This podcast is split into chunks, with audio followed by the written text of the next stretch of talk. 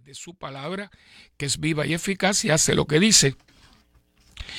Primeramente ese libro, después el Catecismo de la Iglesia Católica, que fue uno de los muchos grandes legados que nos dejó Juan Pablo II y que es, un tesoro porque si bien el Catecismo que muchos de nosotros utilizamos y aprendimos para hacer nuestra primera comunión, eh, era muy, muy sencillo, muy fundamental, pero el mundo ha cambiado de una manera trascendental eh, y eh, el Papa se adelanta y puso comisiones y lo que nos dejó fue un legado espectacular porque aquí se ventilan eh, temas que no nadie hubiera pensado anteriormente como el de hoy y nos los deja que se puedan ventilar a la luz del Evangelio, de la palabra, de la verdad revelada en el catecismo de la Iglesia Católica.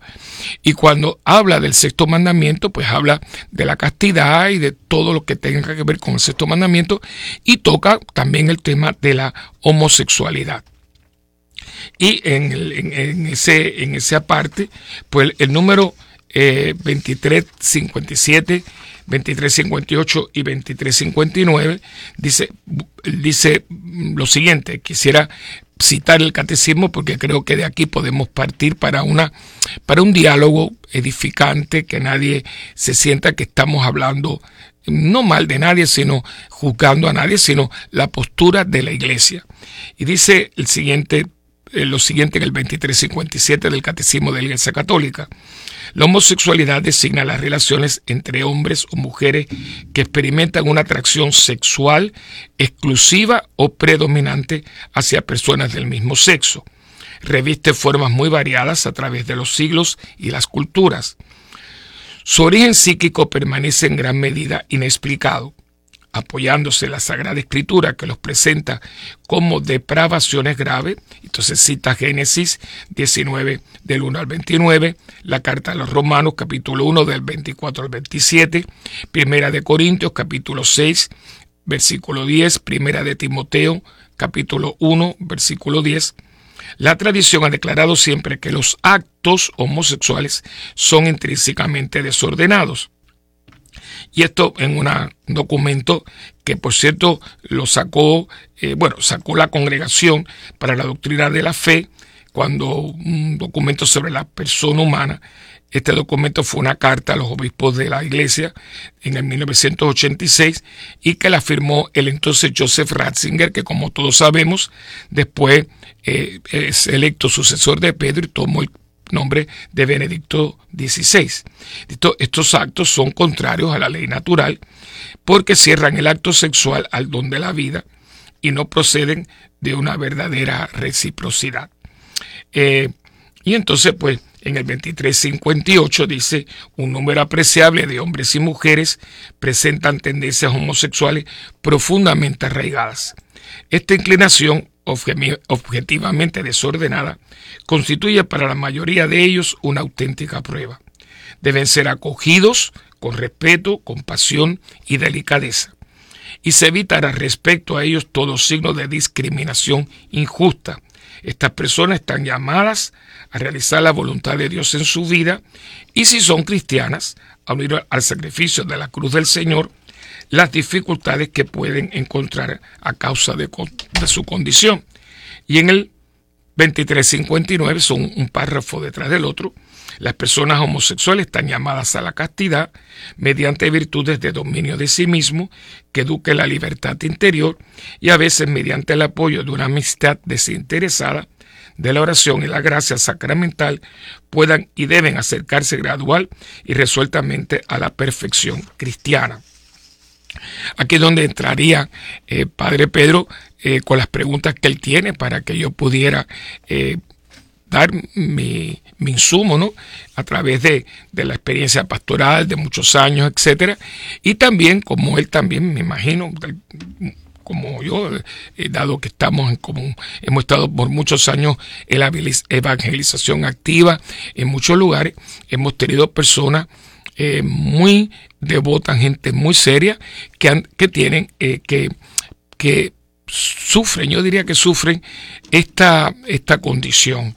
Y estaba leyendo también un artículo cuando él me invitó que es un artículo muy bueno de Monseñor José Ignacio Munilla, que es el obispo de San Sebastián, eh, Me, España, y él dice algo que, que es muy verdad. Claro, aquí tenemos que entonces entrar en lo que es la, la condición que también hay otro término que a mí me, de todos es el que más, como el que, que más para mí tiene sentido, eh, porque se llama orientación al mismo sexo. Eh, hay una cosa, y quiero desde ahora dejar muy claro, ¿no? Una cosa es ser, tener una orientación al mismo sexo o la palabra homosexual, que es una palabra derivada homosexual, el mismo sexo, y otra cosa es ser gay. Eh, desde ahora quisiera que quede claro que todos, eh, todos los gays son homosexuales, pero todos los homosexuales no son gays. E, es lo primero que nosotros tenemos que tener claro. Todas las personas, todas las, todas las personas que se autodenominan gay tienen una atracción al mismo sexo, pero no todas las personas que tienen atracción al mismo sexo son gay. ¿Por qué? porque el gay es un movimiento dentro del mundo de la orientación hacia el mismo sexo. Eso es tan real que usted puede ver que previo a los años 60, usted tenía ese, ese adjetivo en el, en el diccionario inglés y, y, se usaba indiscriminadamente porque la palabra gay es una persona muy simpática, muy alegre, muy jovial. De hecho, había un musical que, que lo han tenido que, no, no está en cartelera, que se llama, eh, que, que, está en el catálogo de musicales de Broadway, que es muy simpático y no tiene nada que ver con este tema que se llama The Gay Gentleman, el hombre gay, pero no tiene nada que ver, lo han tenido porque como se, se adueñaron de ese adjetivo, en, pero es, es un adjetivo, igual que se, sacaron esta bandera que a veces hay que tener cuidado porque la bandera del cooperativismo internacional es prácticamente igual. A veces usted ve la bandera en un edificio y dice, mira, no, y no tiene nada que ver con esto porque es de la, del cooperativismo, que es su bandera. cooperativismo a nivel internacional tiene una bandera que es una bandera con los colores del arco iris. Y esto pues tiene mucho que ver que los años 60 y no tenemos tiempo para uno explicar cómo poco a poco todo esto se va a desarrollar de una manera muy extraordinaria en San Francisco, que en un momento dado era como una capital para las personas eh, de orientación al mismo sexo. Eh, hay un personaje que, que hasta se hizo la película de él, que se llama Milk, como la leche, Milk. Y el pino, él tuvo un hombre que tenía un poder muy organizativo, organiza todas las personas que tienen esta misma orientación, que por cierto se van a vivir a un, a un pedazo de San Francisco, que es la calle Castro, y allí pues entonces él después va a correr para un puesto político, va a ser, ser, elegido y después va a ser asesinado, lo que lo convierte en, una, en un héroe, ¿no? en una víctima. Y de ahí entonces sale y empieza todo este movimiento que empieza en los años 60, los 80 fueron de una explosión impresionante y poco a poco, eh, eh, por cuestiones políticas, mucho dinero que ha habido que que se ha tenido, que se ha prestado, pues entonces empiezan a tener una presión muy grande en la sociedad. Y entonces se empieza lo que se llama el lobbying. El lobbying es cuando usted empieza a hacer presión política en el Congreso, en, los en los mm, diferentes legislaturas del mundo, para empezar a tener los famosos derechos eh, eh, de la comunidad gay, ¿no? lo que hoy conocemos como LGTB y otras letras más. Pero, eh, ¿qué pasa? Que por miedo, por que ha habido una, un, un gran movimiento que no solamente ha eh, defendido los derechos de estas personas, sino que cualquier persona que no esté de acuerdo, pues entonces se le ponen epítetos, se les insulta, etcétera, porque pasa como con otros grupos eh, que eh, piden tolerancia, pero son intolerantes con otros grupos, o sea, eh, especialmente personas cristianas, ¿no? Que dicen, mira, para mí el matrimonio se hizo un gran lobbying, esto fue un, un, empuje muy grande cuando vino el tema del matrimonio gay, ¿no? En muchos lugares hablaban de, tener otras alternativas que no fueran matrimonio, pero este movimiento quería que fuera matrimonio. Yo conozco, pues tengo amistades que tienen orientación al mismo sexo, muy queridas, los tengo como amigos y demás. Y eh, pues ellos muchos no están de acuerdo, ellos tienen su orientación, pero ellos no estaban de acuerdo, pero ellos nunca tuvieron voz. Y entonces pues eh, fueron poniendo tanta presión hasta que se aprueba, porque pudieron, hubieron otras alternativas, comuniones civiles, etcétera, pero no querían que fuera la palabra matrimonio. Entonces a una persona que diga, no, para mí eso no es mi ideal de matrimonio, para mi matrimonio entre un hombre y una mujer, se ataca, se ve, eh, de una manera muy despiadada porque yo pido una tolerancia para mí, pero no la tengo para los demás. Y ya tenemos al padre Pedro de vuelta, lo cual a mí me da ya me da más respiro, ya me da más respiro porque yo no yo, esta no era parte del plan. Yo respondía preguntas, pero no llevaba el programa. Así que gracias por resucitar. Tengo que ser aleluya, gloria a Dios. Así que, Dios. Eh, padre, yo no sé qué está pasando, es decir, eh, ya no es la primera vez que estamos teniendo problemas serios con la conexión con Birmingham y llega un momento que ya me estoy poniendo un poquito paranoico porque yo realmente de tecnología no sé nada. Lo que sé que Dios me ha dado es poder hablar un poquito, pero eso es todo. Pero bueno, benditos a Dios que estamos juntos una vez más a la distancia, pero estamos conectados. Padre Willy, tú estabas hablando acerca de, de, la situación de, de, las personas que están optando por el homosexualismo. ¿Qué está pasando en nuestra sociedad, Padre? Es decir, yo, yo no, yo me, me asombro. Me acaban de mostrar una caja de cornflakes con, ah, con todos estos colores de... Sí, sí, de, Kellogg's, de, Kellogg's. De, la marca Kellogg's. Sí, de, eh, eh, ¿cómo se dice? Orgullo de homosexualidad, no sé. Pero, pero, eh, pero mira, Pedro, pero es que te interrumpa. Aquí tienes tú, fíjate que no es orgullo homosexual, es orgullo gay. ¿Pero qué cosa es gay, padre? ¿Qué cosa es gay? Tú no me estabas escuchando porque verdad tuvimos esta, estábamos desconectados.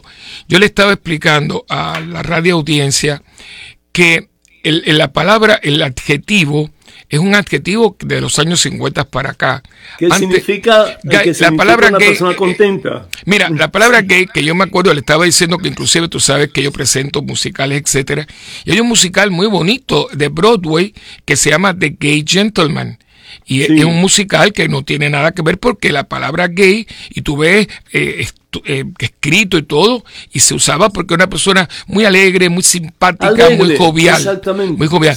Pero entonces, parte de todo esto que se han adueñado de cosas y las han hecho suyas. ¿Qué está pasando con la sociedad? ¿Qué está pasando? Bueno, mira. Y, lástima que, que muchos adultos, incluyendo padres de familia, incluyendo eh, clérigos, incluyendo maestros, etcétera, están bending over, es decir, permitiendo que los muchachos, y no solamente muchachos adultos también, eh, no solamente eh, se volteen, pero al mismo tiempo como que exigan no solamente que se les respete, que está bien si lo quieren hacer cosa de ellos, ¿no? Pero que, que se ponga en la sociedad como una prioridad, porque ellos son como son y tenemos que aceptarlos. Y eh, hace poco, por ejemplo, ayer estaba viendo eh, en, unos canales de, noticias una, una niña que se hizo la cirugía y ahora es un niño supuestamente, y ella pues estuvo por tiempo eh, pues peleando las cortes porque ella quería entrar en los baños de, las de los niños. Y ella es niña. Es decir, y aunque ella tenga un aparato reproductivo que no puede reproducir, pero, pero bueno, que tenga un aparato reproductivo de, hombre, eh, ella sigue teniendo todas las cualidades femeninas de su cuerpo. Entonces, ¿qué, está pasando? Mira, mi hermano, eh, nosotros tenemos que hablar como lo que somos, como cristianos, católicos y en el caso tuyo y mío, como sacerdote. Eh, nosotros tenemos que darnos cuenta, Padre Pedro, que hay una visión de la vida que parte de un encuentro personal con Cristo. Y eso, eso define toda nuestra perspectiva y toda nuestra visión de la vida. Nosotros, yo tengo, yo quiero ir un poquito más allá. Y esto parte, quizás explique no solamente esto, sino muchísimas otras cosas como la eutanasia, eh, como el vivir juntos sin tener un sacramento ni nada. Es todo un movimiento post-cristiano. Esta época, la gente cuando comenzó el New Age, hablaba de la nueva era y yo siempre le preguntaba, pero usted sabe que, por qué una nueva era? No, no sé. Bueno, señor, porque si a mí me pregunta qué es una nueva era, lo lógico es que usted pregunte por qué es nueva, ¿no? Porque la nueva era era una nueva era sin Cristo. Porque anteriormente con pincelada, por tradición, por lo que fuera, la, la, era era una era cristiana. Y el movimiento no es un movimiento de sexualidad, es un movimiento sin Cristo. Cuando tú no tienes a Cristo, entonces el, el ser humano comienza a hacerse una, una, una, moral.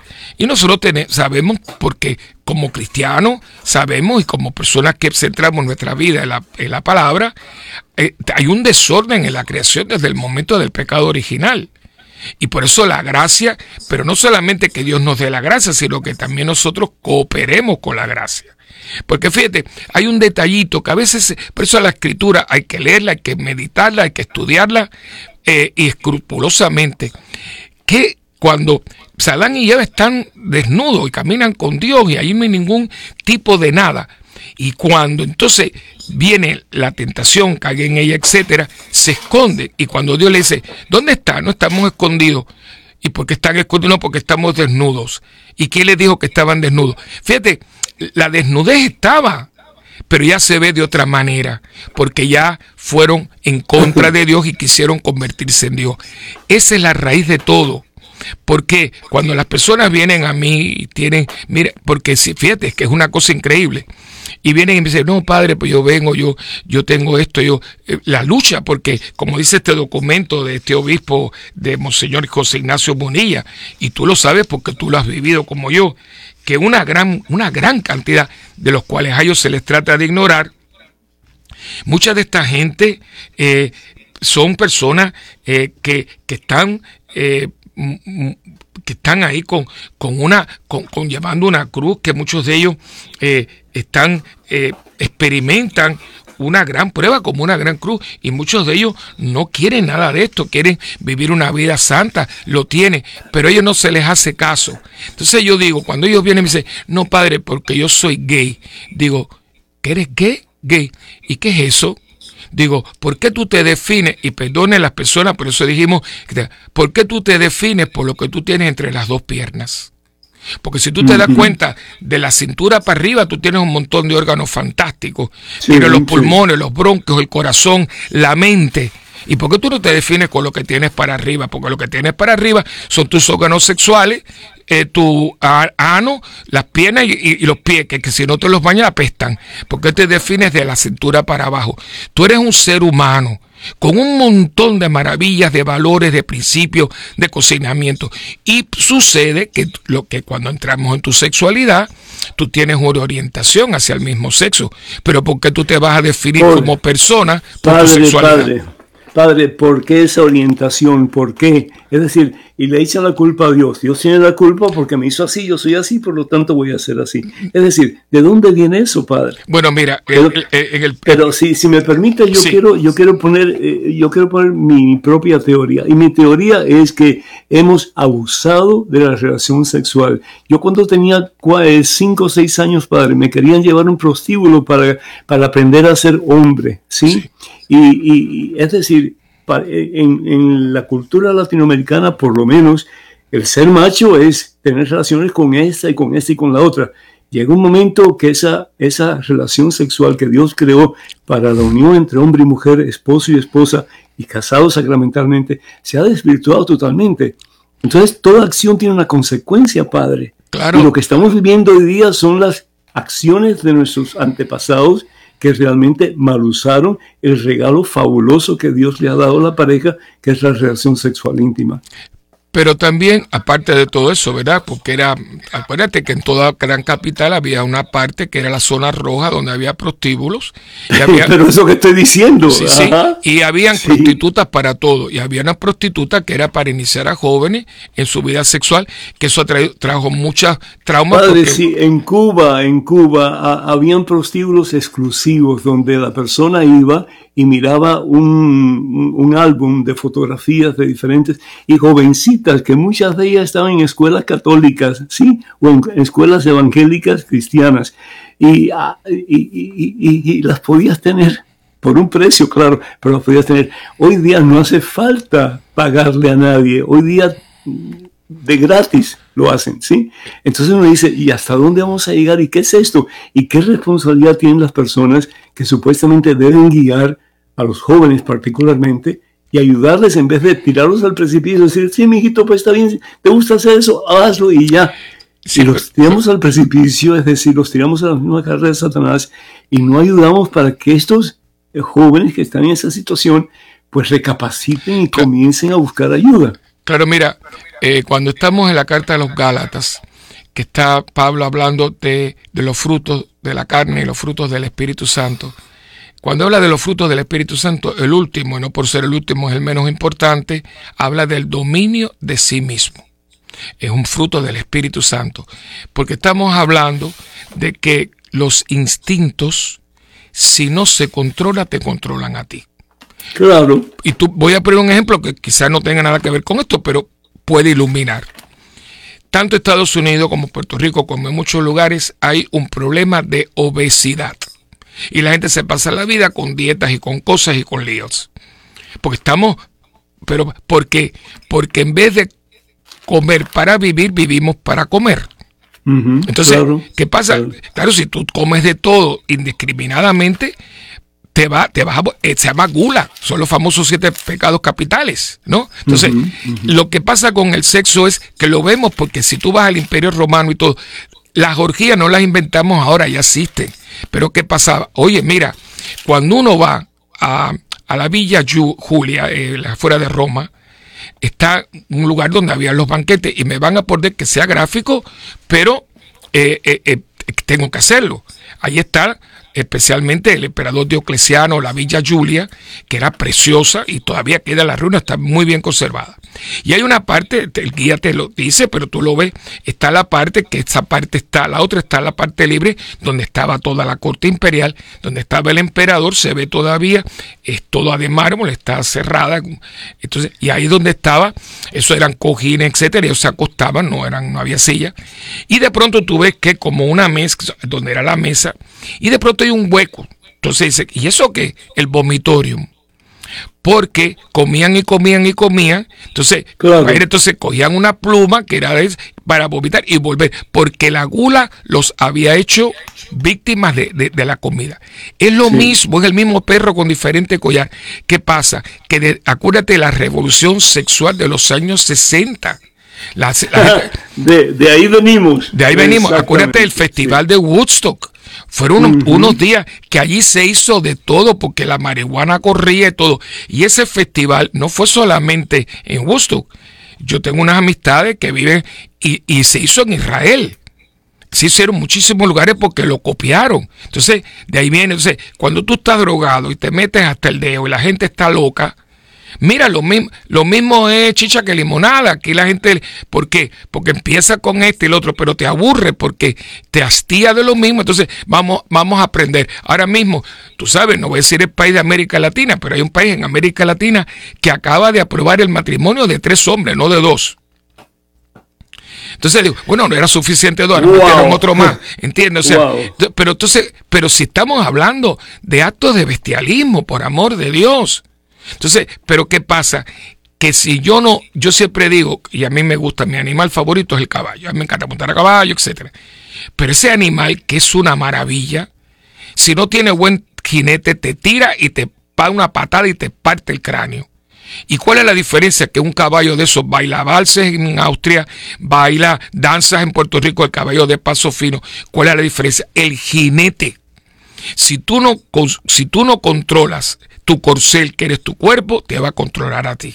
Entonces, claro, hay una gente que se fue por ahí, que también la más media, la más media, porque tienen, tenemos miedo, porque tienen mucho control, controlan muchos medios, están en los medios del entretenimiento, hay mucho dinero en todo el mundo este de la orientación, del movimiento gay. Yo sigo diciendo que el movimiento gay es una cosa y las personas con orientación al mismo sexo son otras.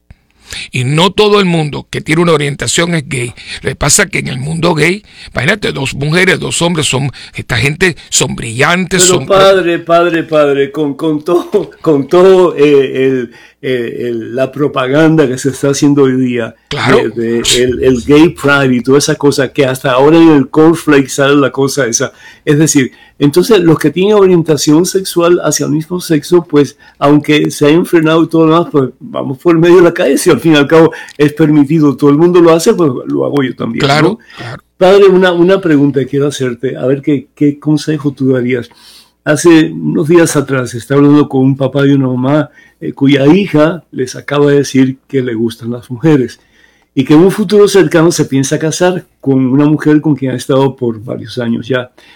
Esta joven es de misa regular, de confesión frecuente, eh, ella dice que es católica, pero que está enamorada y sus padres sienten que se está muriendo por dentro qué está pasando en el mundo y qué se puede hacer con esta situación, qué puede hacer papá y mamá en esta situación con esta hija padre. Mira, eh, yo, eh, yo todo eso, mi hermano Pedro, eh, yo lo tengo. Yo tengo dirección espiritual en la semana, una vez. Yo te diría a ti que de, de los cuatro martes, siempre los martes, a no ser que haya una persona que tenga una urgencia, pero así normalmente son los martes, tengo cuatro por la mañana y dos por la tarde. Eh, yo no creo que pase una semana y media que yo no tenga una mamá. Por cierto, que ha aumentado mucho en la población femenina. Yo estoy escuchando más niñas, jovencitas, eh, con otra niña que varones. Pero bueno, eh, yo siempre le digo a los padres lo siguiente. Mi hijo es mi hijo. Ahora mi hijo, ya después, porque dice yo soy mayor de edad y esto hay que respetarlo. Pero ellos tienen que respetar la casa. Esa casa es un hogar cristiano y hay que respetarlo. Tú puedes venir aquí cuando tú quieras, pero tienes que venir aquí de acuerdo a la realidad cristiana de este hogar.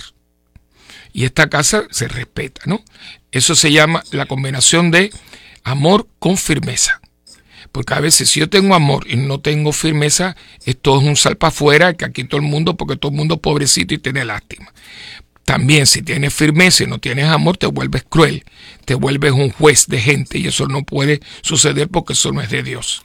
Tiene que haber, este es un hogar cristiano y este hogar cristiano es para tu hermana que tiene su novio y para ti que tiene este momento. Yo te respeto, pero aquí hay una, unas normas morales porque somos cristianos, ¿no? Lo segundo, Pero padre, un momentito, un momentito y nada más. Eh, entonces está bien que, que papá y mamá digan, sí, mijito, puedes irte con tu novio o lo que sea, pero aquí en la casa mm, que no venga él. ¿Está bien así sí, o no? yo diría que sí, sí. No, yo diría que no. Eh. yo diría que no. No. Es decir, mira, papá y mamá, para mí y, y mi, mi pobre percepción de la realidad, papá y mamá tienen que ser papá y mamá hasta que se mueran. Y tienen que seguirle dando consejos a sus hijos y tienen que decirle eso no está bien y tienen que buscar la forma de ayudar al hijo porque es mucho más fácil Sí, cuando pero el es que, es que, es que precipicio no, que es se que- tire. sí, es que no terminé. Pues yo Ah, digo, perdón. no, no, yo terminé. Las, digo, por segundo, tú tienes que seguir ayudándolo, tú tienes que seguir estando ahí para ellos en la oración, porque a veces uno no le da la importancia a la oración, especialmente a la oración de intercesión, y estar con ellos y todo, y, y cada vez que tenga, te necesite, yo estoy contigo. Pero lo que están, eh, Pedro, es que hay que también cuidar a los demás, porque si mi hijo viene con su pareja del mismo sexo, y entra a la casa y mi hija, los más pequeñitos, están viendo eso, mira, estamos desvistiendo un santo para vestir otro. Por eso te digo que tiene que haber un momento en que, mira, yo te respeto a ti, yo no, yo no, esta es tu casa, este, este, estamos aquí para ti, pero tú tienes que entender que tenemos otros hijos que son tus hermanos y que tenemos que presentarle a ellos el modelo. Si después que ellos son mayores toman otro camino, nosotros vamos a estar ahí siempre un amor incondicional, pero siempre como padres cristianos en oración, en lo que necesites de mí. Ahora, yo no tengo por qué aprobar una conducta que yo no estoy de acuerdo. Es como, ahora se van a casar, van a ir a la boda, que yo no le llamo boda, van a ir a, a ese, no, yo no voy a ir, porque con mi presencia, y esto fíjate, Claro. esto te- eso me Claro. pasa a mí, mira, yo mi herma- tengo una, una, una, una sobrina que ella se casó, se divorció, eh, después gracias a Dios tuvo la anulación, pero antes de eso, y cuando ella se fue a casar con ce- ceremonia civil, yo le dije, mira, no tío, para que tú me entregues, digo, mira, yo no puedo. Yo te amo, yo voy a estar allí. Inclusive, yo fui de traje con camisa y corbata Yo no estoy ahí en calidad de sacerdote. Yo estoy en calidad de tío. Pero no era un matrimonio gay. No, no, eh, no, pero no era un matrimonio gay. Él se está casando Pero, con un hombre. pero, ¿no? pero, pero padre, eh, tu presencia, aunque te hayas puesto lo que te hayas puesto, no está diciendo yo acepto lo que está No, pasando no, porque aquí. yo me senté en la gente y, de- y yo, y yo estaba atrás. Y de hecho, yo estuve allí por el tío, porque como yo la crié, yo estuve allí. Y yo no la iba a dejar desaparar. Ahora, yo participé de una manera pasiva, como yo estaba de invitado. Y después no, yo no fui a recepción ni nada porque yo no quería que yo estuviera aprobando indirectamente un matrimonio civil porque yo soy sacerdote, yo no puedo dejar de ser lo que yo soy. Entonces, es esa línea que es muy finita, pero está ahí. O sea, mi hijo, mira, yo no puedo porque es que no me lo permite. Porque aquí la cuestión es que yo tengo que tener tolerancia para mi hijo que está con otro muchacho o por mi hija que está viviendo con el novio, yo tengo que tener tolerancia. ¿Y quién tiene tolerancia con mis criterios y, mi- y mis valores? Porque yo le llamo la dictadura de la, de la tolerancia. O sea, entiéndanme, eh, acéptenme. Pero cuando yo digo algo, yo soy fanático, yo soy esto. ¿Pero por qué?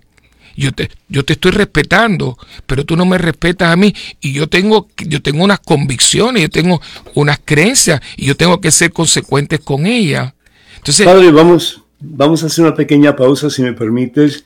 Eh, vamos a, dar los números telefónicos para que las personas que quieren llamar y comunicarse con, con nosotros, contigo principalmente, que lo puedan hacer. Eh, así que, y en el interim, pues vamos a escuchar una hermosísima alabanza que se titula Dame un nuevo corazón, pero números telefónicos de Estados Unidos, Canadá y Puerto Rico, y esperamos que nos llamen con sus comentarios, sus preguntas, etcétera. Es el 1866 398-6377. Repito, 1-866-398-6377. Y llamadas internacionales, por favor, marque el número 205-271-2976. 205-271-2976. Estamos en vivo en directo con un señor Willy Peña. Una gran bendición para todos nosotros. Así que, hermanos, no se vayan, por favor, quédense con nosotros.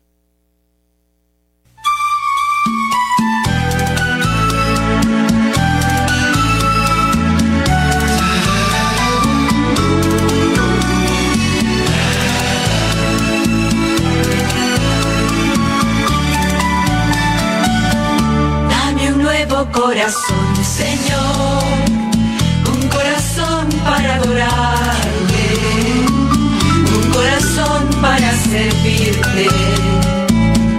Dame un nuevo corazón, Señor, dame un nuevo corazón, Señor, un corazón que sepa amarte, un corazón para sentirte. Dame un nuevo corazón, Señor.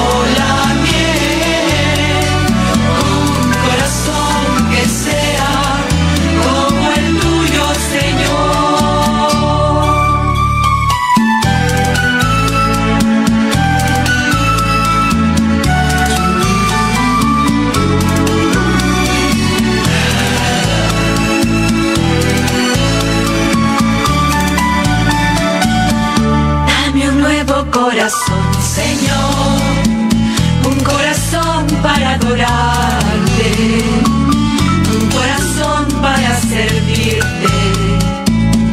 Dame un nuevo corazón, Señor,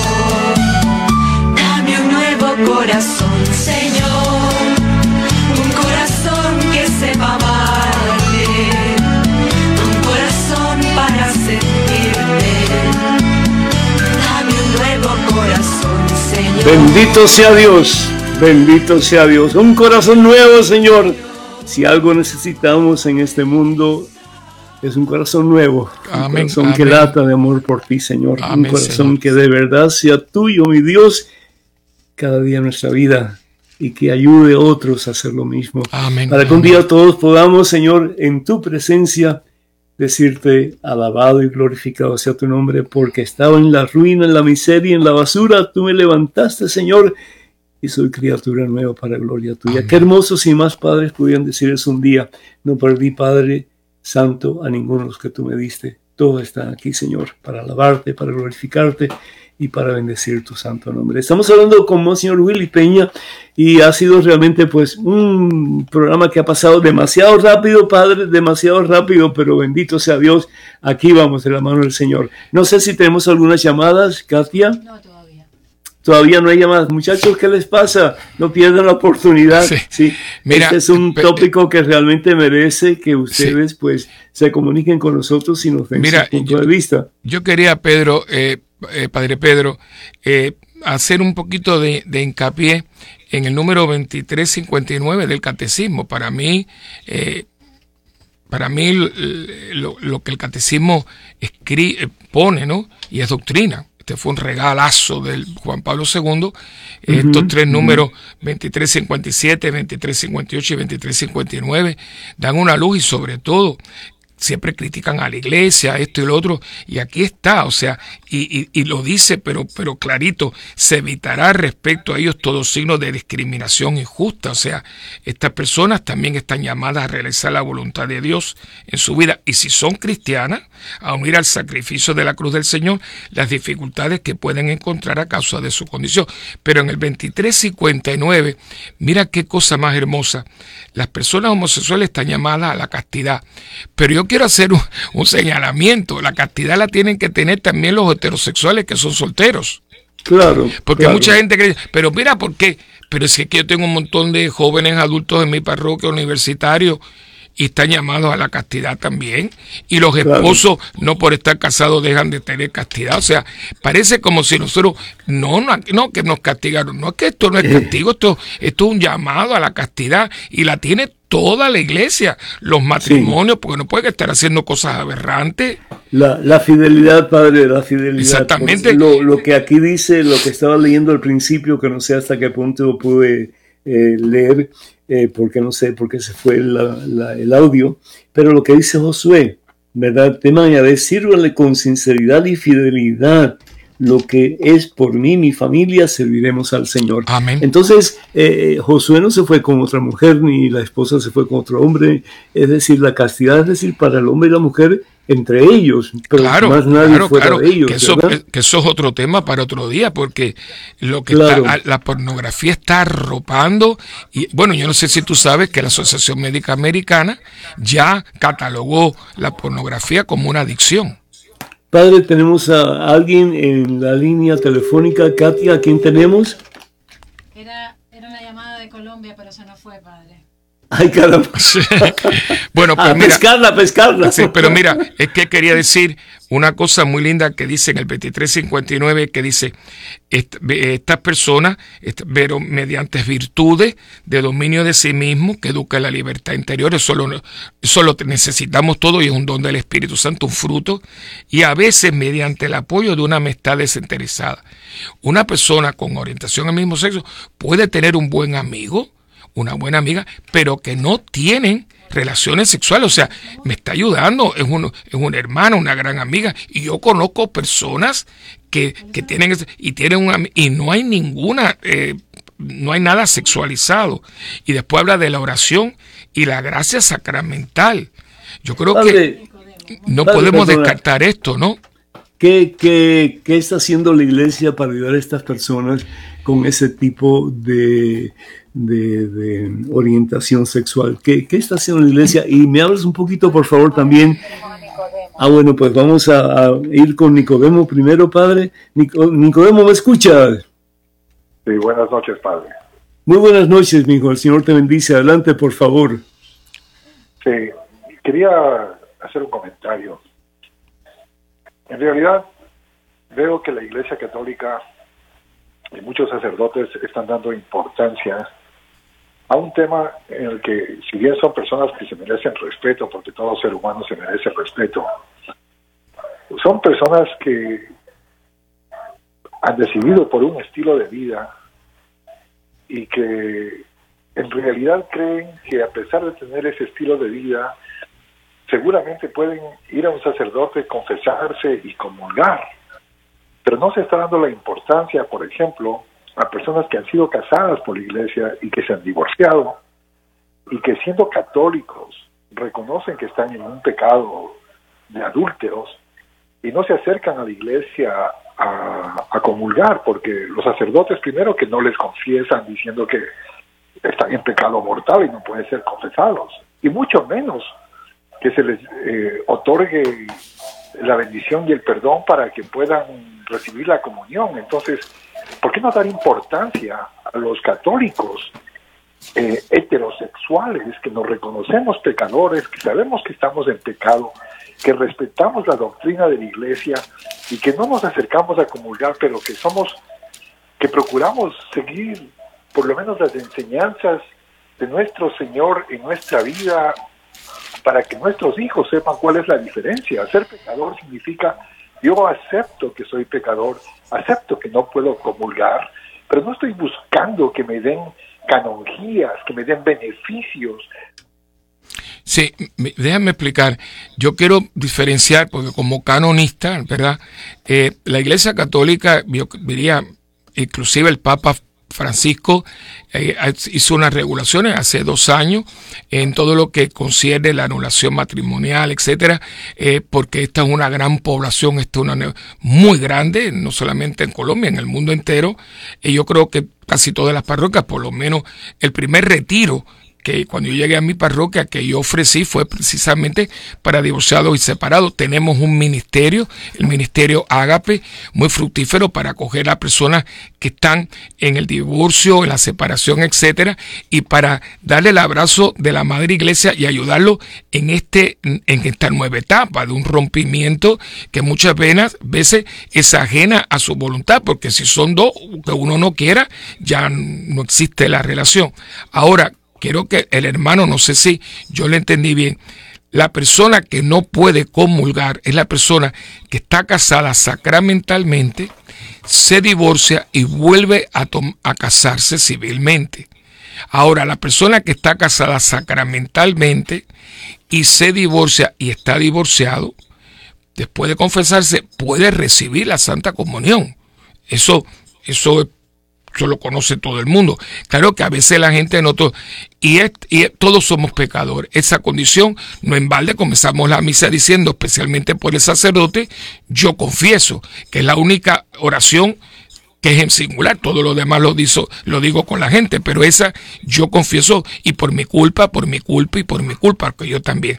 Ahora bien. Padre, padre, padre, eh, para, para que se entienda mejor, está diciendo que una persona eh, casada sacramentalmente, es decir, por la iglesia, se divorcia y se casa con otra persona, puede confesarse y comulgar? No puede, no, no, no, puede. En este momento no puede, no puede. Okay. Porque, ¿Y qué tiene que hacer para, para poder comulgar? Bueno, está la, la confesión, la comunión espiritual.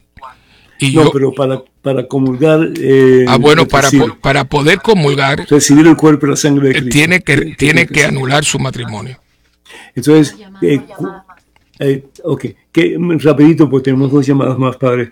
Eh, ¿qué, ¿Cuáles son los pasos a seguir para Bueno, mira, el peso me tiene que invitar a otro programa, ¿entiendes? Porque, Pero sí se puede, ¿verdad? Sí, sí, como no. Que, que, esto quede claro, padre Pedro. Todo católico tiene derecho a presentar su caso de, para nulidad.